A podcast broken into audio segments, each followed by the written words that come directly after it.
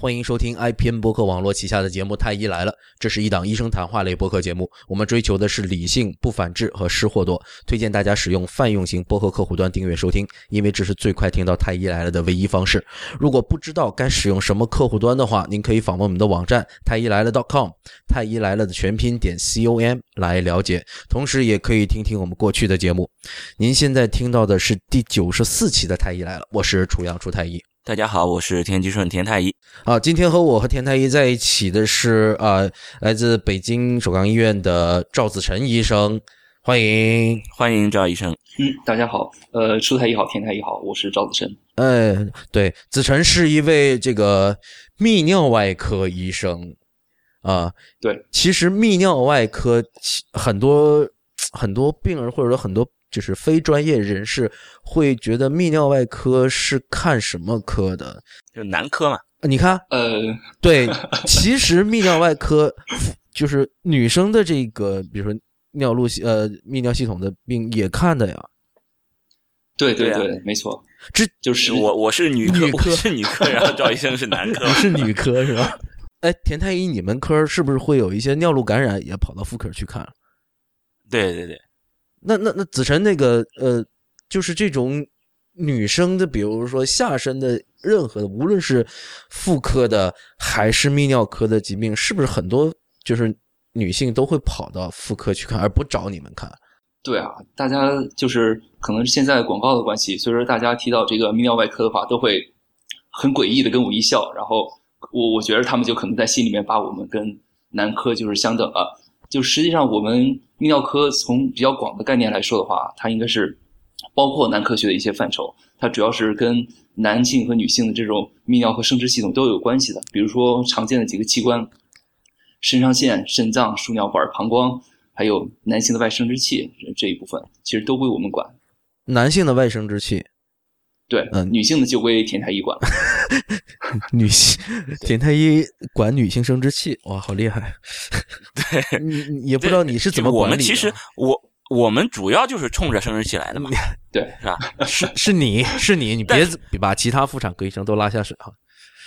哎，妇产科医生难道不是冲着女性生殖器来的吗？还还要做什么呢？人家是为了改善全人全人类这个女性生理健康来的，不是冲着生殖器来的，好吗？我们是冲着生殖器，通过让生殖器更加的舒服，让来改善更加舒服。那个 对你这个，哇，你这个学医的时候，这个想法真是特别的崇高，让全类全让全人类更舒服。你之所以去看医生，是因为不舒服嘛，对不对？你不舒服，然后我们医生让你舒服，整舒服，或者说想更舒服。所所以，其实子晨，你们科有没有让男性更舒服的手法之类的？啊，我觉得绝大多数人来说，看病都不是一个舒服的事儿吧。而且，我也不建议他们会，呃，也不建议患者会抱着这种我会在住院或者在治疗期间会更舒服的这种态度来，因为确实整个治疗的过程，不管是是否手术，可能是都是相对来说不是那么好的一个回忆。对我们已经闲聊了好久，才想起来这期讲什么还没跟大家讲。这期我们讲前列腺。对对，这个地方，这个地方属于属于南方还是北方的？哪属于一个县级？反正反正这个地方，反正田太医个整不舒服，不大常去，不大常去。这个县，这个县是前列腺。嗯，对。呃，赵赵医生，那个为什么我们说这个可以整舒服呢？我以前听过我一个哥们儿就是泌外的，嗯哼，就是。呃，我们说那个前列腺，呃，做这个前列腺按摩嘛。然后我们当时我还没有去轮科，没有轮泌尿外科的时候，我靠，你们还负责按摩？对啊。然后后来我真正去操作了一次前列腺按摩，才知道，哦，原来是这么按摩的。呃，是被操作还是？不不不，我我没有，我没有 被操作过啊。哦哦，不过不过，其实 他是想 想幻想过，幻想过。对，嗯，没人搭他，没没人搭理他这茬。哎，真的，其实我估计，我觉得我们很多听众也想不出来前前列腺按摩是干嘛，不会。可能有些人会觉得是，至少我没有去轮科的时候，我会想是不是结石位。呃，结结石位其实是呃，你要讲一下什么对，结石位位其实是呃女人生孩子的那个姿势，躺在那儿，然后把两只脚翘起来啊，简单说是这样啊，并不标准。但实际上，你你们做前列腺按摩是不是吸胸位是吧？嗯，对对对跪着撅屁股，呃跪着，撅屁股这样。是这样是比较理想的，对。有有没有说有人跟你说，就是做前列腺按摩的时候很爽啊？嗯，这个应该就是现在有时大家会提到一个，就是前列腺快感或者前列腺高潮这个问题，对不对？它这个就是，咱们还是先说前列腺在哪儿吧。嗯，好，是吧好啊，对，要不然大家可能不太不不太了解这个前列腺具体的位置。好，就是前列腺它长得就像一个一个糖炒栗子那种栗子一样，就个头稍微大一点的啊，但它是倒着放的那种，就是栗子尖儿朝下的那种。然后它的正常大小，它左右大概是横径是大概三到四公分，上下径大概是两到三公分，前后径也是两到三公分。然后它是在膀胱和尿道之间，就是说膀胱，然后连成连接尿道的这个连接部位，它大概是包着了这这块儿。我们呃，它之之间的这个尿道就称为这个前列腺尿道。其实你说膀胱和尿道之间这个呃很多对也不明白，你得说具体的。膀胱在哪也不 很多人真的不知道膀胱在哪儿。真不知道膀胱在哪。嗯，膀胱具体位置，不是，你先说前列腺，直接说前列腺就好了。嗯，越说越从体表，从体表，从体表的话，其实呃没有说是前列腺的直接这种投射的位置，但是有有人有些呃前列腺不舒服的时候，他就会感觉到会阴这个地方就是比较难受。会阴在哪儿？会阴在哪儿？会阴对于男性来说的话，它就是阴囊的根部和肛门之间的这块位置。哎，这个这个应该能大家能明白了。呃，对对对，自己摸一下，然后差不多也就知道。女性可能摸不到，不用摸也知道。对，然后女性的话，应该就是在阴唇的后面联合的这个位置到等会儿等会儿肛门这个位置。女性也有前列腺啊，没有，他是会阴他。说会阴，会阴会阴啊，好好好。对对对对。因为前段时间曾经有有这样的探讨，说女性有没有前列腺的这个。反正不知道女性有没有前列腺。有一家公司叫权健公司，一定要说出这个名字来。他们做了一款卫生巾，说是可以治前列腺炎，这事儿一定要给他吐吐槽。呃，治疗前列腺的卫生巾，对治疗前列腺炎的卫生巾，说是高科技。这个公司叫权健，我一定要说他，一定要黑死他。权 权健就是那个权力的权，健康的健，权力对对不是对，这这不是开玩笑吗？这真的吗？不是开玩笑，我不是开玩笑，真的？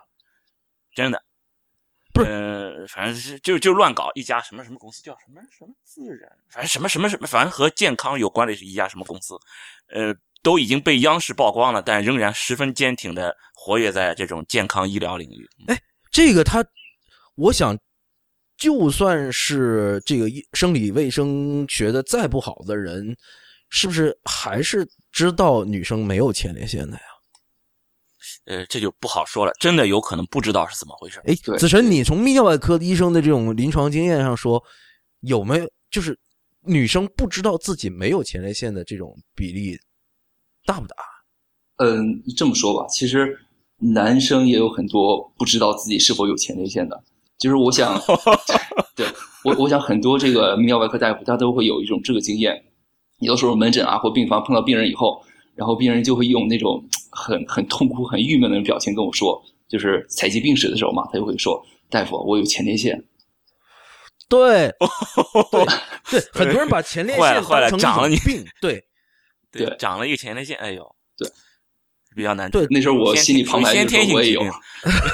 不是他其实想表述的是不是前列腺炎、啊？前列腺炎，呃，应该是说绝大多数是前列腺腺炎或者前列腺增生。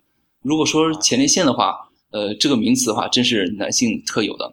但如果说是呃女性的话，女性有一个神秘的这种腺体叫做 skin 腺，它的胚胎学上跟前列腺应该是同源的，啊，但是这个腺体的功能是具体是做什么的不明白。但是如果说前列腺的话，确实是男性特有的。对，其实为什么只有男人有前列腺？这个我觉得你有必要给大家讲一下，为什么男人要有一个自己的这样的一个腺，女人没有？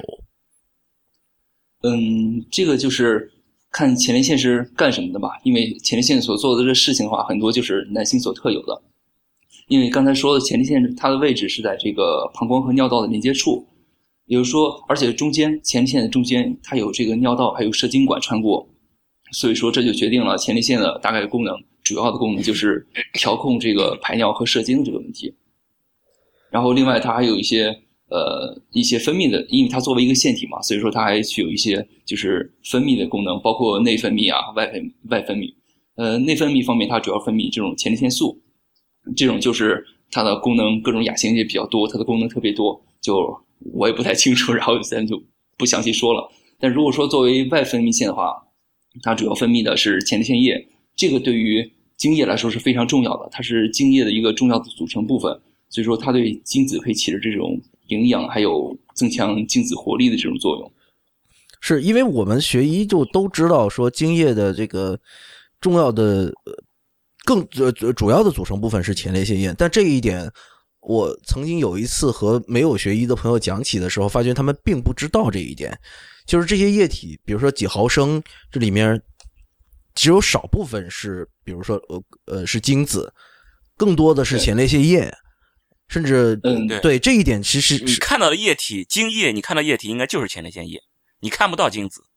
嗯，对对，精子占的比例相相当少。对，对，应该要在显微镜下你才可以看得到。对，嗯，你看到这些液体就是前列腺液。对，所所以这个时候提醒一下我们的听众啊，就是呃，对女生，对，反正男生都知道，这个精液里面的主要部分是前列腺液，而不是睾丸。啊，睾丸也能射得出来？对啊，其实其实真的很多人不知道的，就是以为哦，这所有东西都是睾丸。就是那个两个蛋蛋生成的这些液体，对，好像是估计会有人是这么这么这么，因为就像刚才子晨说的，他根本就不知道这个前列腺，他可能像甲状腺，他不知道他体内是一个什么地方，是一个很小的一个东西，然后是一个什么内分泌器官什么的，他根本就不知道它会分泌这个跟精液相关的任何事情，很多人不知道的。在这个你刚刚提提到这个前列腺哈，一方面说是可以呃跟这个。呃，射精和精液相关，另外一方面还有控制排尿嘛？对，呃，起在控制排尿方面起到一定作用。其实它主要是调控，因为我们说控制排尿的话，它最主要的肌肉并不是在于前列腺这个位置上，但是它对于在射精的时候，因为呃，怎么说，就是精液从两边沿着射精管汇集到这个快到接接近尿道这个位置之后，它有一个叫射精口的地方。这个射精口其实跟尿道是它有呃共通通道性的，就是说它尿液和精液都会经过同样的这种就是呃尿道来排出，但是你怎么保证就是说你在射精的时候你是沿着这个尿道从外面出，而不是说沿着尿道到射到膀胱里面去？这就是得靠前列腺的这种控制。啊，对对对对，这个打个岔哈，我我记得以前好像我曾经看过，但后来忘记了。就 又又有人说我污了，就是男男生在你本来就是，好好好好好，这我承认。那个男男生在勃起的时候啊，是没办法小便的，对，很难，很很困难。对，这个是怎么回事来着？这个就是还是跟前列腺这个它的位置有关系。它是呃前列腺位置，刚才说就是在这个膀胱和尿道这个连接处嘛。然后，如果说是有这个性刺激、有兴奋的时候，它就会充那种充血。然后它另外是它局部的这肌肉，就控制它尿道的这部分肌肉，它这个平滑肌的张力会增大，所以说它就会把这个排尿的这个通路给堵上，然后只留着这个只有射精的通路。呃，所以说这样排尿就很困难。堵上？呃，可以说这么堵上吧，因为它是。这个尿道是从前列腺中间穿过的，所以说前列腺如果说是充血，或者是再加上呃呃肌肉的这种张力增高的话，它就会就相当于嗯，把这个它负责这块尿道给给收缩了，或者给关闭掉。嗯嗯嗯，反正这样话只容许自己的体会是 必须软了之后才能尿得出来。对。对对对对对，是这样。所以说，所以说，对于男性来说，你也不用担心。哎呦，我到底这一次是是射精了呢，还是撒了泡尿呢？不用不用担心。呃，这个这个似乎没有人会担心这一点吧？这也不知道什么时候知道的，反正哈，反正自然而然好像就知道了。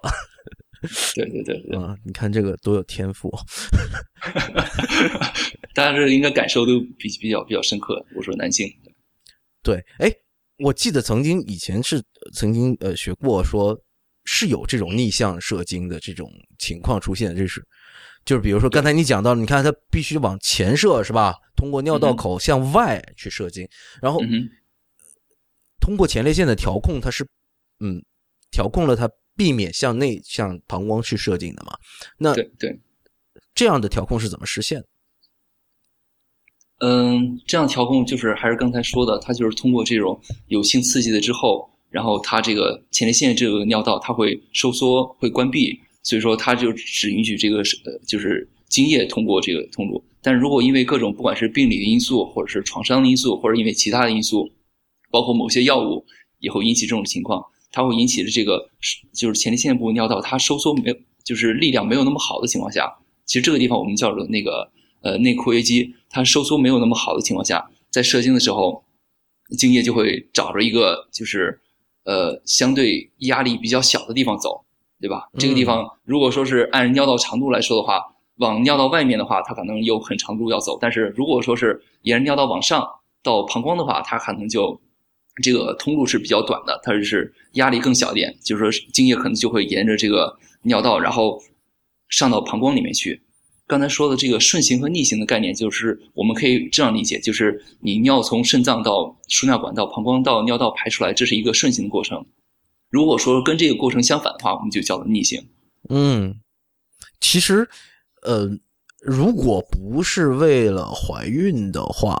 那如果真的是逆向射精了，呃，其实也并不会有什么特别大的影响嘛。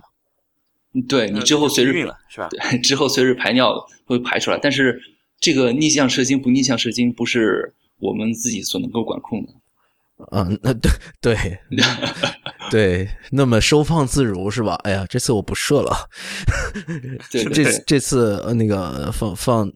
就先储存在膀胱里得了，下次随着随着尿液一起排出来得了，似乎并没有这么 这么收放自如。对，否则的话，很多药厂还有这个香蕉制品厂就要关闭了。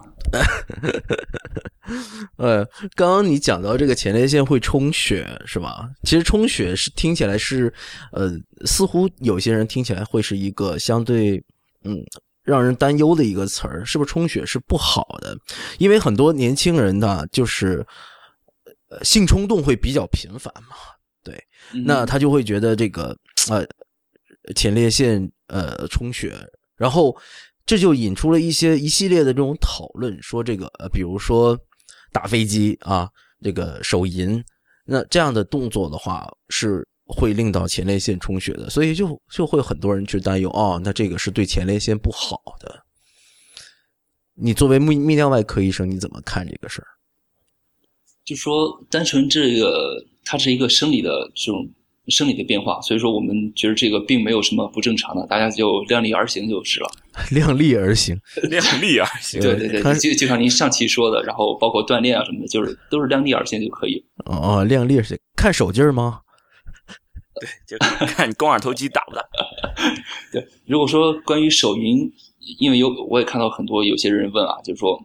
打手淫很长时间了，或有手淫的一些病史，然后他会不会得前列腺炎啊？我只能说，呃，现在前列腺炎最常见的感染途径是通过血液传播，或通过逆行感染，就是从呃尿道外面进到尿道，然后再进到这个前列腺里面，或者说临近气管的这种炎症，它通过这种淋巴来播散的。所以说，呃，如果说手淫跟前列腺有关的话，也只能说是这种不卫生的滋味可能会增加这种尿路感染的这种发生的概率。然后，所以说是也相对的可能会增加这个前列腺炎的发生概率。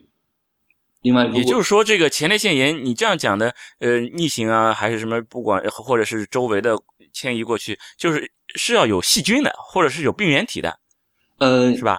对，有病原体，但是它也有没有细菌的这种无菌性的这种炎症。我就想问呢，就是如果要是无菌性的这种这种前列腺炎，是有相当一部分的，那这个。那你没有细菌呀？那你怎么怎么逆行性啊，或者是怎么牵引，就是周围的过去啊？又没有又没有细菌，又没有进攻的部队，那这不还是自自己自己来的吗？对，因为如果说是没有细菌的那种炎症的话，它是本身就比如说最常见的，就可能是有些呃，比如在射精开口，它有些尿液，它会沿着射精开口进进去。人尿液本身我们认为是无菌的嘛，然后但是这些尿液进到前列腺里面以后，它也会刺激，通过一些。这种通路会引起这种，就是局部的这种前列腺液的排出不畅，或者淤积，或者甚至在里面形成一些小的结石，就各种情况就引起它的排出不是说特别通顺的情况下，然后就开始疼了。就是有句古话不是说“通则不痛”嘛，对不对？那 OK，呃，那么也就是说，这种手淫这个行为还是会增加前列腺炎的这种机会的，可以这么理解吗？如果非要这么说话也可以。刚才一个说是，如果说不卫生的这种滋味的话，确实可能会增增加这种啊，就是感染的风险。不卫生的这个能能知道，但是就是另外一个，就是手淫跟这种尿液，刚才你说这种到了就对这个前列腺的这种刺激，跟它会有相关性吗？嗯，另外就是也会有相关性。呃，另外就是比如说，如果说纵欲过度的话，不管是性生活多还是自慰多的话。这些都可以使前列腺就是说反复充血这种因素，就可能会诱发这个前列腺炎。那么这个度是怎么怎么定的呢？呃，这个现在好像没有看到这种非常明确的来定这个是否是怎怎么样叫过度，怎么样叫就是不过度。这个还是我觉着还是 量力而行就可以了。对啊，那就是说，如果你这个连这个度都没有定义，那么又怎么说是因为过度所以造成的这种前列腺炎呢？所以，我我我又一直这一块就是非什么就无菌性尿道呃那个前列腺炎，呃，我就一直没弄明白怎么回事嗯，呃，您说它的发病机制是吗？不，也不是说发病机制吧，就是说，呃，发病机制是一方面，再一个就是因为我看到很多说法，就是说，呃。那个手淫这个行为是会增加前列腺炎的这种机会的，而且还强调说不要纵欲过度，不要过度手淫。其实我一直就没弄明白这个过度到底这个度是怎么回事。就是一天多少次？对，有有没有说法呢？也也没有说法，好像以前曾经看过有的地方贴出一个公式来，他就利用你的年龄，然后来算出一个，就是说每周的性生活的，就是性生活的频次大概多少合适。但是我觉得这个大家可能他自身都有感觉。如果说射精比较频繁的情况下，就是哪怕是正常人，如果是射精比较频繁或者性生活比较多的时候，他局部都会就是会阴部啊或者阴茎啊，他都会感觉有些酸痛啊或不适这种感觉，这就是身体给你一个信号，说是你不要再再继续下去了，否则会更疼或更难受。这个我觉得，如果说找个度的话，这个可能是一个比较好的一个度量的这个时机。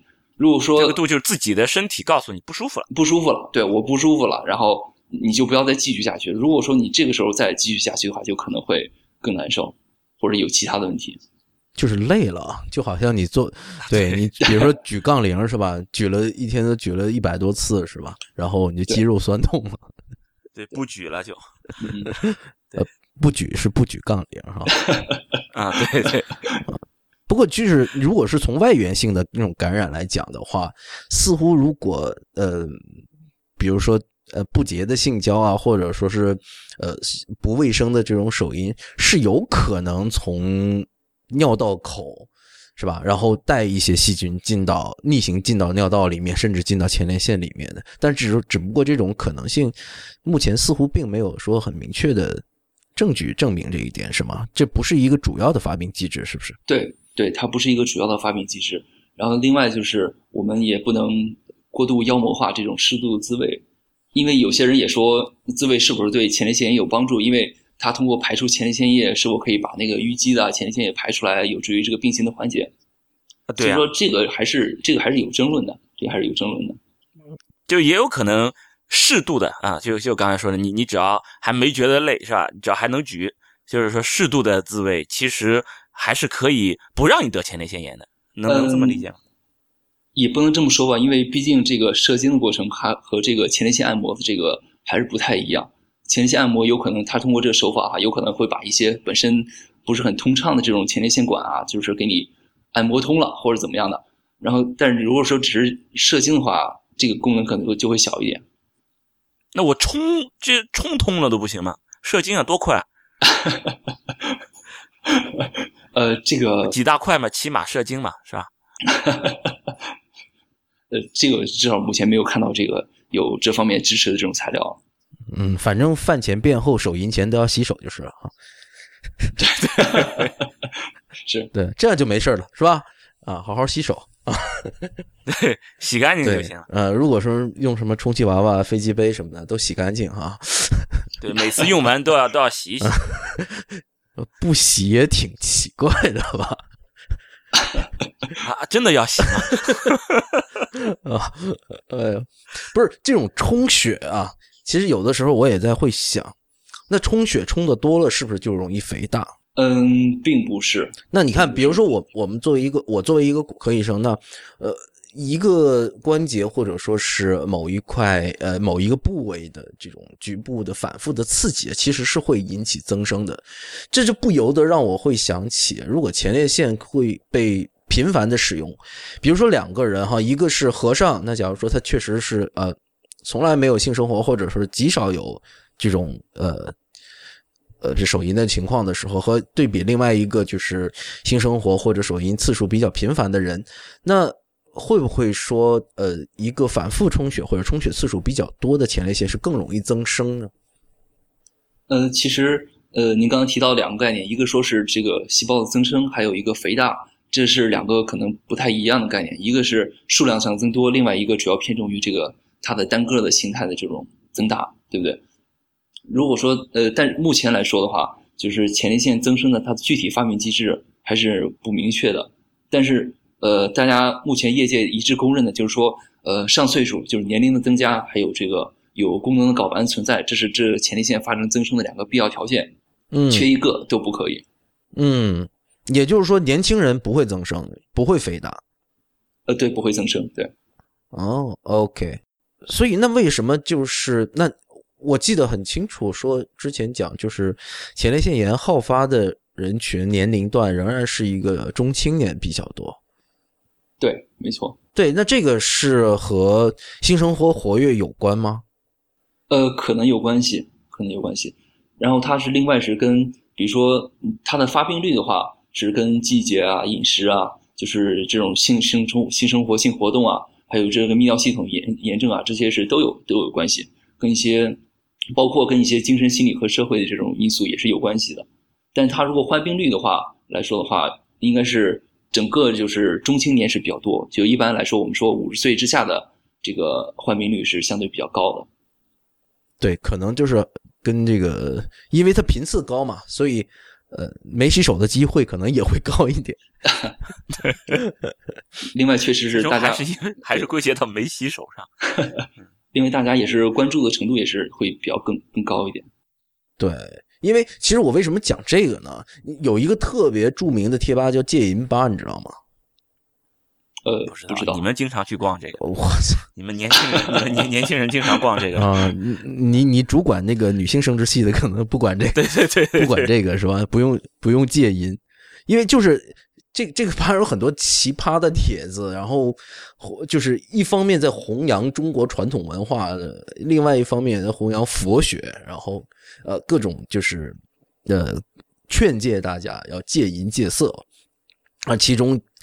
他在呃用中国传统文化和这个佛学之余，他也不忘去引用一些所谓的这种医学的论文，或者是所也这种杜撰出来的医学文章，去讲述说这种手淫可能会给你带来前列腺炎，带来前列腺增生，带来甚至前列腺癌这一之类的这一系列，来劝诫大家不要手淫。所以其实这样的理论。还就是覆盖面还很广的，就很多男性，我我不知道，呃，子晨在那个就是在泌尿外科门诊或者说病房里有没有男性有这样的一个担忧？呃，其实有，其实有，包括一些网上一些咨询啊，还是平时见到一些患者来说的话，这其实很多人都很困扰，就说手淫到底会带来什么？就目前来说，呃，怎么说呢？只能说这是一个正常男性的一个性活动之一。但是目前呢，大家都是可能会妖妖魔化这个手淫这个，就是这个性活动了。对，所以我觉得这是没太有必要的。对啊，对啊，其实对，还是洗好手就好了。对对，其实这个也不是就中国的传统在妖魔化这个事儿吧，其实在西方也一样。对，目前就是说，因为他这个手淫其实呃，按照这个书面上来说的话，它是跟不管是前列腺炎、前列腺癌还是前列腺增生，跟这些并没有什么关系。你就是把它当做一个正常的这种性生活。就比如说，你平时你如果觉得性生活多了，你就会得一些其他变化，那手淫也有可能啊。对，但是我不觉得有哪个男性会觉得自己的性生活会，就是比如说性交这种行为的话，会给自己造造成多大的困扰，会因为担心这个性交带来的问题而不去性交的。对我，我曾我现在手边就有这样一本书，叫做《孤独的性：冒号手淫文化史》，整本书都在研究手淫这种文化。其实，真是真的在这个过去，尤其是西方国家，也是经历了一个很漫长的一个时间。呃，有一本书就叫做《手淫》。然后就是来，呃，定义成是一种疾病。十八世纪，手淫是被定义成一种疾病的。然后还有还有一些，呃，有很多医生会去去生产一些药物，然后来治疗这种疾病。所以在西方其实也一直，呃，也是到到了到了现代之后，才慢慢的就是去正视这一个所谓的生理的行为和这种生理冲动。这本手就叫《手淫》的这本书，我说的是十八世纪的这一本书。其实后来被很多人发觉，它其实是一个很有可能是一种商业的骗局，就是因为写这本书的这个人，他来生产这种药，卖药药贩子，对，就跟国内这个一样的嘛，利益相关。对对对，现在的国内不都是经常就是你先有个什么病，用了我这祖传秘方，吃了我这大力丸，是吧？就就就牛逼了，是吧？对他这个需求是被创造出来的。对，先先告诉你这是一种病，然后你这个病得治，我这儿有药。这个逻辑非常的顺畅，这都是套路。对对，都是套路，都是套路。对，所以呢，其实啊，对这个。我我还蛮推荐这本书的，看起来津津有味，挺有意思。这个因为这是过去被很多人说羞于提及的一个话题，但是呃，这个作者叫呃托马斯拉克尔。对这本书，好像我我我当时是是在孔夫子上买的。我记得前段时间我我我记得还朋友圈分享了这本书，然后 对，然后我说哎，我我会说嗯，这方面我现在可以说是专家。啊，这个应该跟我们配合我们上上学时候的思想教育课还是什么生生理卫生课配合着一一起服用，应该效果更好。他会教给你穿什么宽松的内裤，是吧？要要把是是要把思想什么都集中到学业上来，然后怎么什么不要不要什么胡思乱想，所以说要什么接。戒戒除这些东西，反正都一样的。是是是，对对对。所以其实，在主流价值观，甚至是在这种意识形态上面，我就一直都会压制这种性冲动的。我觉得，尤其是在我，我我确实，至少在我的青少年时期，我是感觉到，呃，从来自学校的教育的话，是会反复的提醒我们，性冲动是邪恶，是是丑恶的，对吧？我我不知道，对子晨比我们小几岁，呃，你你是不是上学的时候就也也会接受到这种教育？对，一样的，大家都一直觉得这个跟性相关的都是羞羞的事嘛，对不对？但羞羞是还好，羞没关系，羞没关系，是罪恶的，这个是完全两码事。对啊，就是你差一点，就基本上就相当于是你要蹲局子，叫有前科，要写到你的叫什么档案里边，跟你一辈子的这种 这种这种状态。对，跟这种冲动。伴随而来的一系列的形容词和标签，往往是那种所谓的叫做变态这样的，对，所以其实所谓呃羞羞的，其实是代表的是一种禁忌嘛，对吧？而禁忌其实在背后的一些隐藏的一些含义，往往说是嗯不被主流认可的，甚至是非法的，甚至是罪恶的这一系列的标签会冠上这样的名词。等到大家去能够去。呃，积极的去正视这些话题的时候，我觉得可能代表着大家对于科学的一个认可和这个正确的态度吧。我觉得，但是我确实发现有一些医生，呃也持这种观点的，就是觉得啊，呃，戒淫戒色，然后这个戒除手淫呐、其实我发觉在泌尿外科医生里面，也似乎有一些人是站在这个反对手淫的这一边的。嗯，对，其实我觉着就是大家关于对于这个性和性活动这种自己的观念的话，其实个人都见仁见智的。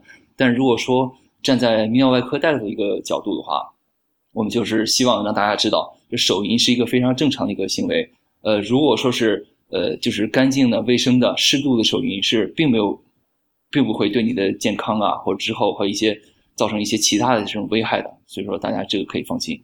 只是说注意，一个是清洁卫生，另另外注意是量力而行，不要过度。嗯，我们话题有点扯远，本来是讲前列腺炎的。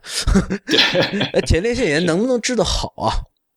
对，这个其实挺多人会，因为因为其实男科的很多疾病啊，很多人是羞于去呃去提问的，所以我们最近也有一个问诊平台叫来问医生嘛，然后在来问医生上，我们也会经常看到有一些人会提这样的问题，因为可以匿名的去提问嘛，所以就会他们会担心，其实哎呀得了一个很难被治好的病。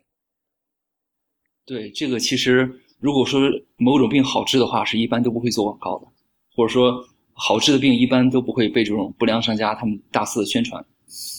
就比如说是以前我上级大夫给我讲过一个一个真事吧，是有一个患者，他就是因为患了前列腺炎，他把自己家里面房子卖了，然后换了钱之后来北京治，然后啊，要这么严重？对他当时就是具体细节不清楚，大概就是这样的，就是他当时把这个钱卖房子这种钱，然后整个全是放在我这个上大夫这个桌子上，就说大夫我就这么多钱，你看能把我这前列腺炎治成什么样就什么样吧。然后天，他他当时为什么会有这样的一个印象，觉得自己身患绝症的感觉呢？对，因为这个一会儿我就会提到，就是这是其实是有这其中一种类型前列腺炎一种比较特殊的这种精神的这种负担。然后后来就是我这个上级大夫给他做了检查之后，然后觉着你这个其实不用什么太多的这个治疗，说是你没什么可特殊治的，然后我就回去得了。然后后来那个经过患者跟这个我上级大夫这种反复交流之后，患者也相信这个确实可能不需要什么治疗。然后他接着就问大夫：“我什么时候能走？”因为我想赶紧把房子赎回来。对发现涨价了，已经买不回来了。对，这个就牵涉到就是说，呃，刚才说的，这是前腺炎的话，目前来说它的分型的话，大概是分成四型。第一种类型就是说急性细菌性前列腺炎，这个就是说跟其他的急性炎症一样，它就是发病比较急，症状比较明显、比较重的话，它这个的话一般都是通过就是抗生素，抗就是我们的消炎药，它是作为这个首选的治疗，但是它疗程一般都是比较时间比较长的，可能是得按半个月或一个月的这种来来算。另外，第二型的话就是慢性的这种细菌性前列腺炎，这个也是它是这个其实我们说前列腺炎比较难治，它主要有这么几个特点。呃，主要是因为前列腺就是它里面这个导管的这种系统啊，就是它这个呃系统这个壁比较瓷实，然后另外是它好发部位，比如说是前列腺其中一个带，我们叫做外周带的，就是前列腺比较靠外的后外方这这个带，它里面的这种腺管组织都特别长，所以说这样不利于就是有炎症的或有病变的这种前列腺液的排出，就特别容易阻呃堵塞。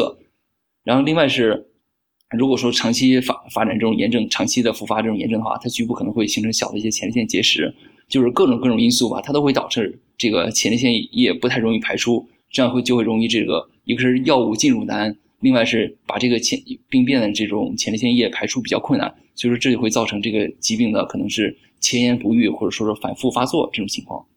这个前言不愈可以到什么程度？就是多久都治不好？就是它就会越治越难，越治越难。然后这是第二型的，第三型的话，就是我们叫做慢性前列腺炎和呃慢性骨盆疼痛综合征，这个是最常见的一种，这可能是占整个前列腺炎患病率的大概是九成以上。但是这种哦这么多，对这种发病机机制就不明，其实这个就应该是大家口中比较常说的那种前列腺炎，但是它的具体的发病机制其实还不太明确的。那你主要就是疼嘛，各种长期反复的这种就是骨盆或者说是你会阴阴茎这些位位置这种疼痛，可能会有一些排尿的一些不舒服。但它最主要特点就是说，因为长期发作，这个病史特别长，所以说很多患者都会有不同程度的这种精神、心理，甚至说是有这种人格特征的这种改变。嗯，因为难言之隐嘛，又没办法说，是吧？然后又觉得自己可能是，对，可能是因为一些呃所谓的罪恶的行为带来的，更加会加重自己的负担，会有一些自责、自责的心态，可能会。对，而且这种心态就会，他也会呃，就是通过这种，比如说这种精神啊，还有神经递质，还有神经这个通路，就会它会导致这种自体的这种对神自体呃，就是自主神经功能紊乱，它反而会加重这种症状。嗯嗯，你说的那种啊，在门诊问你说赵大夫，我得了前列腺这种人，他往往都是为什么会来看？就是还是疼痛不舒服。然后再加上有些可能会觉着自己的就是性功能已经受到影响了，比如他会有这种就是性功能的减退啊什么这些情况，他就会这个时候他就会忍不住了，就会就会来看了。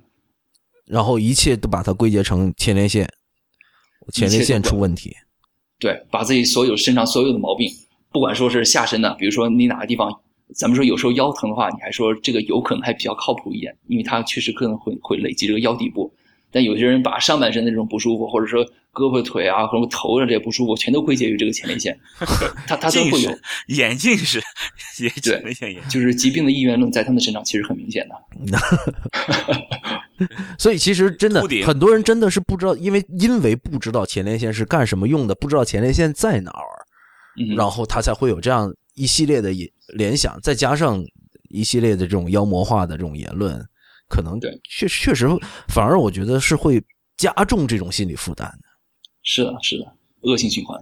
对啊，所以其实呃，并其实如果是规范是呃规范治疗的话，并没有特别的难治，是不是？它主要是牵涉到一个呃急性的话，急性炎症的话，其实虽然说症状比较明显，但是这个时候治疗效果一般是相对比较好一点的，就是从抗生素的使用上，因为这个时候就是。有炎症的时候，呃，它的这个组织的它这种，呃，在血管通透性会增加，这样药物会比较容易进入这个前列腺组织来起到作用。但如果说慢性炎症的话，特别是长期反复的炎症的话，它药物可能就不太容易进到这个局部的部位，所以说在药物选择上，然后还有在这疗程上，都可能是相对比较难的。特别是在疗程上，因为如果说慢性前列腺炎的话，你可能服药至少得四周，至少得一个月，这这其实是一个挺长的时间。然后如果说是改善前列腺症状的一些药物啊，它可能会时间会更长，会两个月、三个月这样服。然后有些患者就会这期间就会产生这种抗拒心理啊，或者他就会去其他的地方，因为可能是这个症状缓缓解它是非常慢的，所以说大家可能就会对之前的这种治疗没有信心，就会放弃之前的治疗，然后再去寻求一种新的治疗。所以其实。这种前列腺炎对于性功能的影响，你觉得是真的是功能上的吗？还是呃，是气质是疾病呢？还是一个功能性疾病？这个如果说是上的疾病，或是对对，它不管是怎么样，因为你本身性功能的话，这个你它就是一个气质和功能一个结合的这个问题啊。你本身你心理上、你社会上还有这种各种因素，它都会影响这个性性功能的情况。对，因为它这个下身不舒服。然后他其实他也会形成这样的心理负担，然后真正是在进行呃这个性生活进行过程中，他可能也会不断的去分散他的注意力去想这件事儿，可能对有可能会难受。你说对对对对对对对，哎，所以呢，反正呃，希望这一段啊科普啊，对于这些青年男性能有有所帮助吧。但是这种慢性前列腺炎会不会？就是说，呃，跟前列腺癌，因为确实我也听到过这样的疑问，说，啊，呃对我我已经确诊了是这种前列腺炎，然后非常就又又加重了他的心理负担，觉得哎呀，老是治不好，我就会得癌症之类的。嗯，这个目前没有看到明显这种相关性。嗯，对，因为如果说前列腺癌的话，它主要是其实跟年龄啊、种族啊，还有它这个遗传性有关系的，这是三个比较明确的。其他的话，现在就是。都还是有争议，还是不明确的。对，呃，之前讲这个欧美啊，就比如说美国哈，北美的似乎这个那个前列腺发呃前列腺癌的发病率就比较高。对，这个其实是呃目前的研究看来，我之前是看过一些文献，还是跟人种是相关的。但好像呃国内的这种前列腺癌的发病率比起这种白种人似乎就是会低很多。对对对，其实因为在美国的话，前列腺癌已经是男性。患病率这是第一位的肿瘤了，是危害男性健康最大的一个问题。呃，特别是里面的这种呃非洲裔的这种美国人，他是特别多的。嗯，所以其实关于前列腺癌，很多人因为呃，之前我也曾经去思考过这个问题啊，就是说，因为它和有功能的睾丸是相关的，就是和呃和雄激素是相关的嘛。那因为啊，之前我们呃这个这这期节目还没有讲到这个话题，就是说呃，过去我们知道呃这个阉人，就是比如说太监或者被被。被实行了阉割的这样的人啊，或者人妖是吧？那他们是没有前列腺癌的，对吧？呃，这个其实说的不是特别明确，呃，就是不不是特别准确这样说法。嗯，对，这是我的一个呃印象啊。过去呃，至少我记得以前在教科书上是这么说的，就是至少他们得前列腺癌的这种几率是非常非常低的。应该说是他们不会得前列腺增生。哦。哦，前列腺增生，OK，对对，OK，不是前列腺癌，对，因为它这个主要是牵涉到这个前列腺的这种生长和发育过程中，它是雄激素是非常关键的一个因素，就是雄激素它里面这个有效成分就是这种游离的这种睾酮啊，它会在前列腺这个位置，还有身体其他位置会被转化成这个双氢睾酮，这个是它的这种有生物效应的这种这种形式，然后这种双氢的睾酮它就会在前列腺这个部部位跟一些受体结合，就会引起这个前列腺的。生长发育啊，还包括促进它的增殖、减少凋亡，这这会增，这会使得前列腺会增生。这也是就是说，为什么有功能的睾丸是前列腺增生一个必须的因素之一。至于前列腺癌的话，最简单的说，就目前前列腺癌有两类嘛，一种是雄激素依赖的，一种是雄激素呃非雄激素依赖的。如果非雄激素依赖的话，就是可能跟这些就没有什么太多的关系。嗯，即便是雄激素依赖性的这种前列腺癌的话，我们说目前。比较明确的病因，也并没有说是这个把这个性激素的这种变化放在里面。嗯，那现在还会不会用这种去势的疗法或者化学去势的疗法来治疗前列腺？呃，会啊，这是现在非常一个主流的。刚才我们说，虽然说它这个雄激素的变化，它并不是这个前列腺癌的病因之一，但是它确实会影响前列腺癌的发展。所以说，这是呃我们说的趋势的这种，也就是呃所需要解释一下趋势是什么，就是。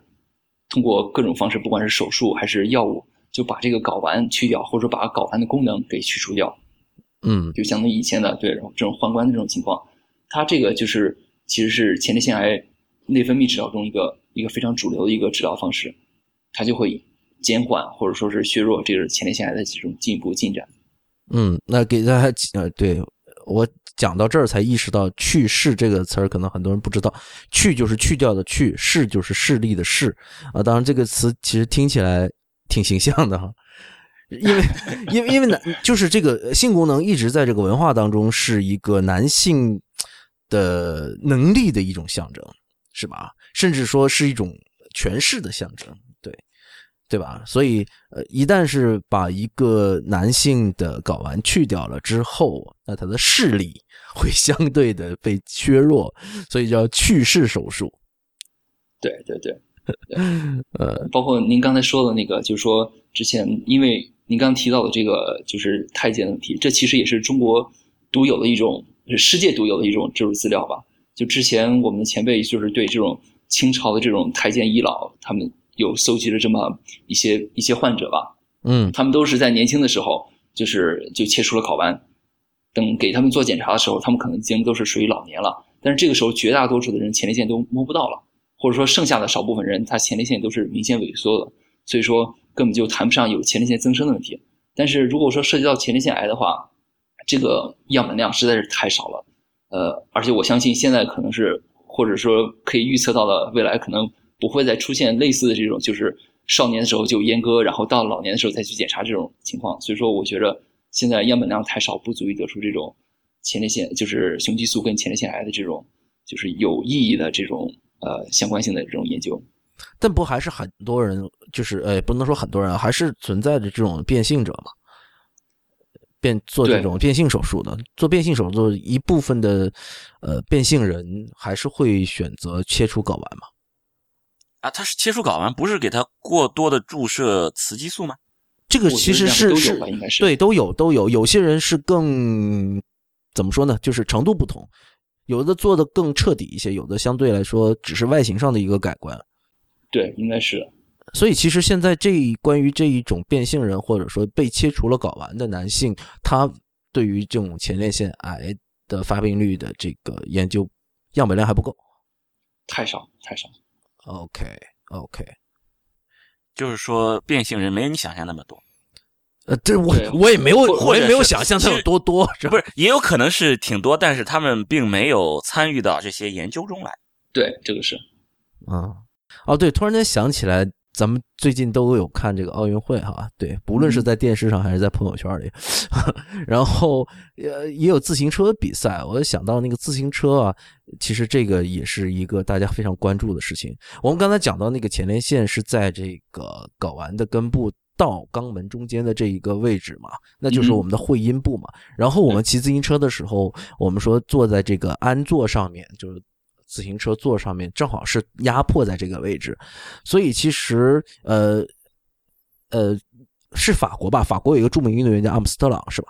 阿姆斯特朗，嗯，对，阿姆斯特朗后来是不是被检出是前列腺癌啊？我我我我有我这个印象不是很清楚。好像有听说。对，对对对对反正跟前列腺有什么是睾丸癌，他是睾丸癌，有什么问题？对对。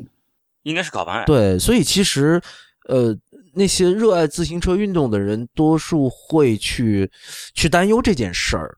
所以甚至因为我我买自行车的时候，我记得还有人跟我讲推荐一些安座，然后中间是镂空的，然后说这个地方可以缓解对于会阴部的压迫，什么减少对于前列腺的一些影响啊之类的。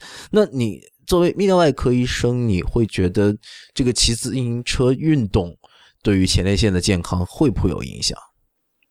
嗯，其实我们这么说吧，就是考虑骑自行车可能对这个前列腺不好啊。它主要是考虑就是说，呃，自行车座会呃压迫这个会阴部，造成这个前列腺，比如说充血啊或者这种情况。其实如果说是长时间骑自行车的话，确实可能会造成这种盆腔和前列腺部这种因为受压就是充血，然后血液在这个地方流的比较缓慢，对病原体的这种抵抗力减弱，这样就会容易诱发这种前列腺炎。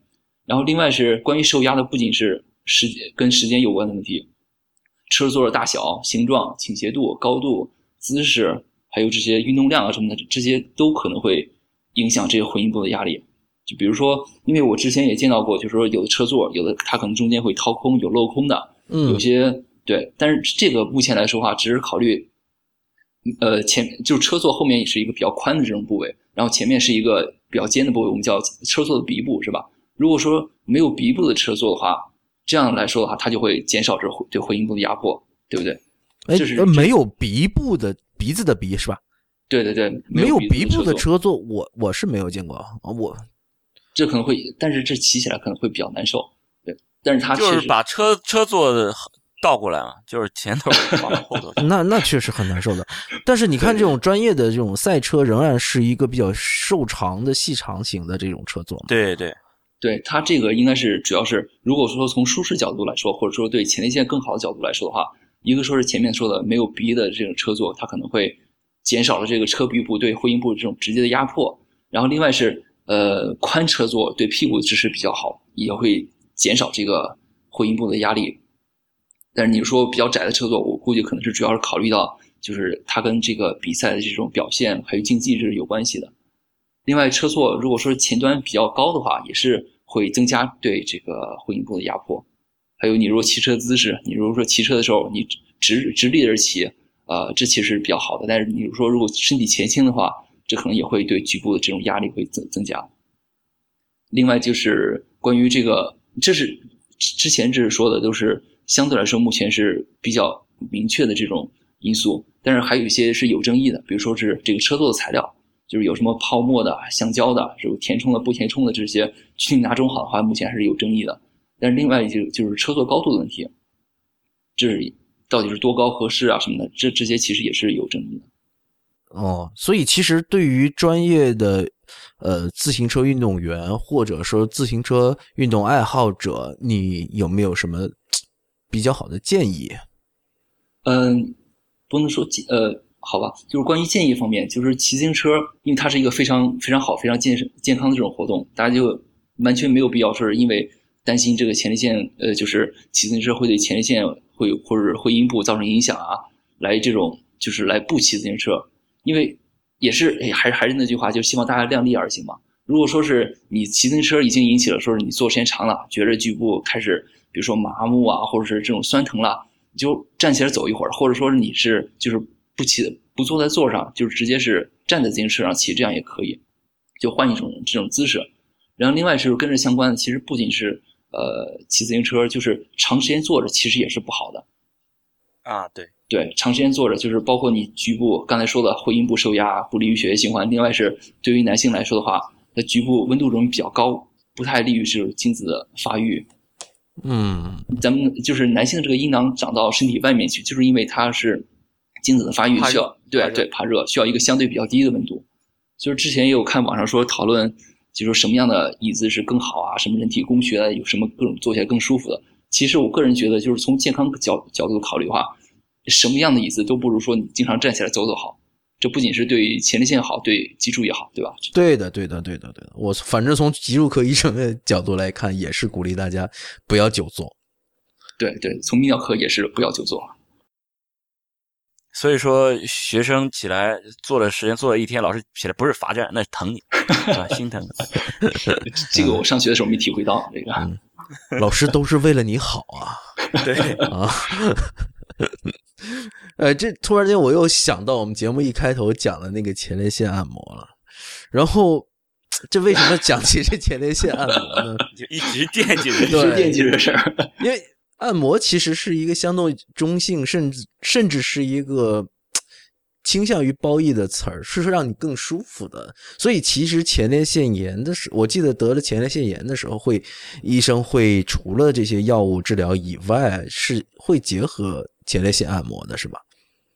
对对对，就是嗯，也并不是说所有的前列腺炎，比如说刚才说的前列腺有四型嘛，呃，两种慢性前列腺炎都可以考虑做前列腺按摩，这样其实是就是让前列腺液排出。但如果说是急性前列腺炎的话，这是千万不能按摩，因为这个时候会引起这个炎性的这种因子它会扩散。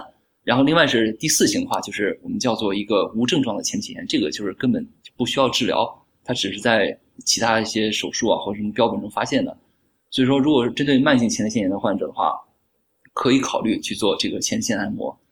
但是，这个前列腺按摩跟前列腺高潮的话，怎么说呢？至少是我所接触的医生还有这种范围之内的话，还没有说是因为在给患者进行按摩期间，然后患者就有前列腺高潮啊，会有这么这种这这种事情发生。因为所以，其实在这个按摩的时候是不会伴随射精的。对，它不会伴随射精的，但是它这种前列腺液它会排出来，排前列腺液的这种过程，它也会是有人形容也是跟这种射精感是比较相似的这种快感，所以说这也是为什么说前列腺高潮或者前列腺快感这种词的来源。其实就是至少是正面的评价会比较多嘛。嗯，对，这只是可能是咱们属于医疗口的，就是这样的话正面评价比较多，但是前列腺就是。获取前列腺高潮，从而获取这种就是性生活快感，其实，呃，也并不是说是非常罕见的这种事情。就比如说这种同性恋的男性，他们是可能也可以通过这种方式来取得快感。就是哪怕是异性恋的这种男性的话，他有些也是喜欢就是在跟异性性生活的时候，用这种异物啊或者对方手来刺激啊，来取得这种快感。但是医生这方面，不管是给给患者做这个直肠指诊啊，还是前列腺按摩，这个不太一样。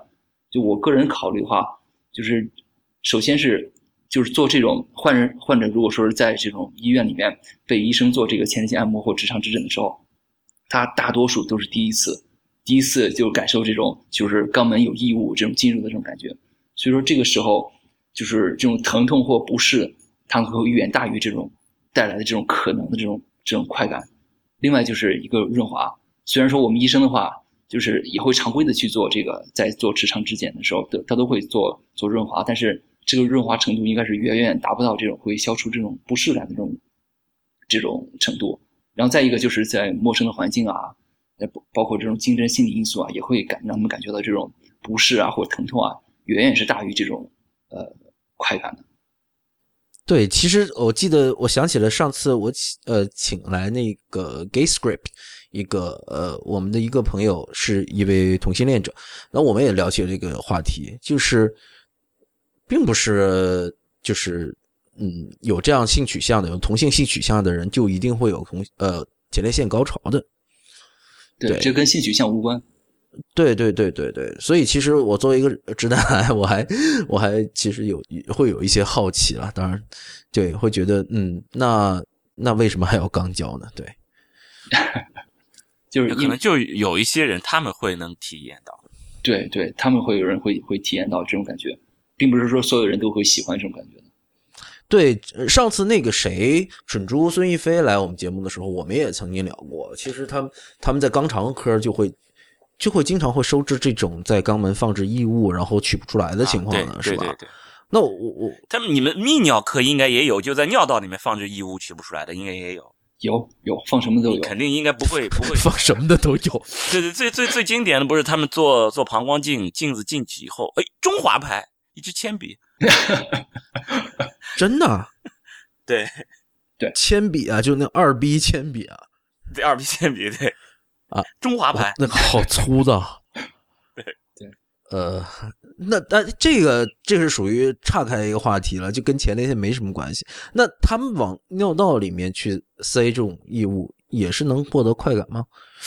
哎呀，这个我想象都不会比较疼啊接对啊，接受不了。因为我之前我做过膝关节手术嘛，我记得非常清楚，当时让我插尿管，哎呦，我我接受不了。就我虽然是学医的，然后都我都觉得这能不能不插？最后我就是没插。对，然后你说你你是全麻吗？不是啊硬外啊？呃呃，硬膜外。对啊，也也啊，不是我那个，我记得我是打的腰麻，腰麻会各种并发症会稍微比硬膜外会稍微多一些，对。还是挺危险的。这个。但是术后的尿储留，呃，尿储留稍微解释一下，就是说尿尿尿不出尿。尿，尿尿不出尿，就是这种简单的描述一下，就是你已经非常尿急了，然后这个尿急的时间维持两三个小时，但是你都尿不出来，对这种感觉。然后我记得当时我因为我还在读大学，然后我那师兄，然后来说长江管吧，我说。我说我我说能不能再让我再坚持一会儿？嗯啊，对，最后呃坚持了，最后呃热敷啊又揉啊什么的，然后最后没插，对，所以我我自己直接下次直接把尿管拿出来，你就吓尿了，害怕，对直接吓尿。那你看，我们虽然是学医的，但并不是什么东西都体会过啊。对 对，这个我我我我疼啊。对啊，想想都疼。对，所以这方面你也没有没没有没有特殊的研究？呃，你说导尿这方面吗？还是不是，是呃尿道异物这种。你说前列腺快感，至少我们还能够理解是吧？但是这个尿道异物的这种快感，确实，呃，我还挺难理解的。对这个呃，因为我这方面涉猎的比较少，但是目前可以想象到的，就是也是通过这种异物的刺激来达到这种快感嘛。包括它这个通过尿道的话，它可以取得一些就呃阴茎的一些快感，还有这个从尿道里面刺激前列腺，也可能就比较深入的时候，也可能会有一些这种相关的这种快感，就是这种这种感觉吧。这种我觉得是应该是有可能是他们就是做这种行为的一种这个初衷吧，应该是。嗯，对。哎，那我们说了半天，都还没有去描述这种前列腺高潮会是什么样子，和普通的性高潮的体会是一样的吗？嗯，这个个人没有体会过，所以说 这这个这这个没法记。你这个不专业，你应该自己去体会一下呀。对对对，你还医生呢，你医生都不知道。对，这这个你教训是以后以后有机会吧。对也啊，有有机会，等会儿 等会儿录完节目，你你你自己回去试试。不不不，这是中华牌，找一找一中华牌。对对，因为这个呃，但是目前就是说呃，通过一些资料来看的话，它这种两个快感不是完全相似的。这种快感的话，它其实就是这种神经递质大量释放的这种感觉嘛，就是每个人可能描述不太一样，但是这种感觉就是那个时刻比较短的时间会心很很心快这种感觉。但是有一个不太一样，就是说，呃，比如说在射精的时候，一般射精完成的话，就宣告了你这次就一定会进入一个勃起的不孕期嘛，你会短时间之内你不会再有勃起啊，还是感受到明显的性刺激啊什么的。但是前列腺液的这种，就是前列腺液快感的话，就是说它射出了，它只是射出前列腺液，它并没有射出精液，所以说这个时候阴茎还可能还是会持续勃起的，你可有可能会再继续刺激前列腺，它就会再次获得这种快感，是这样的。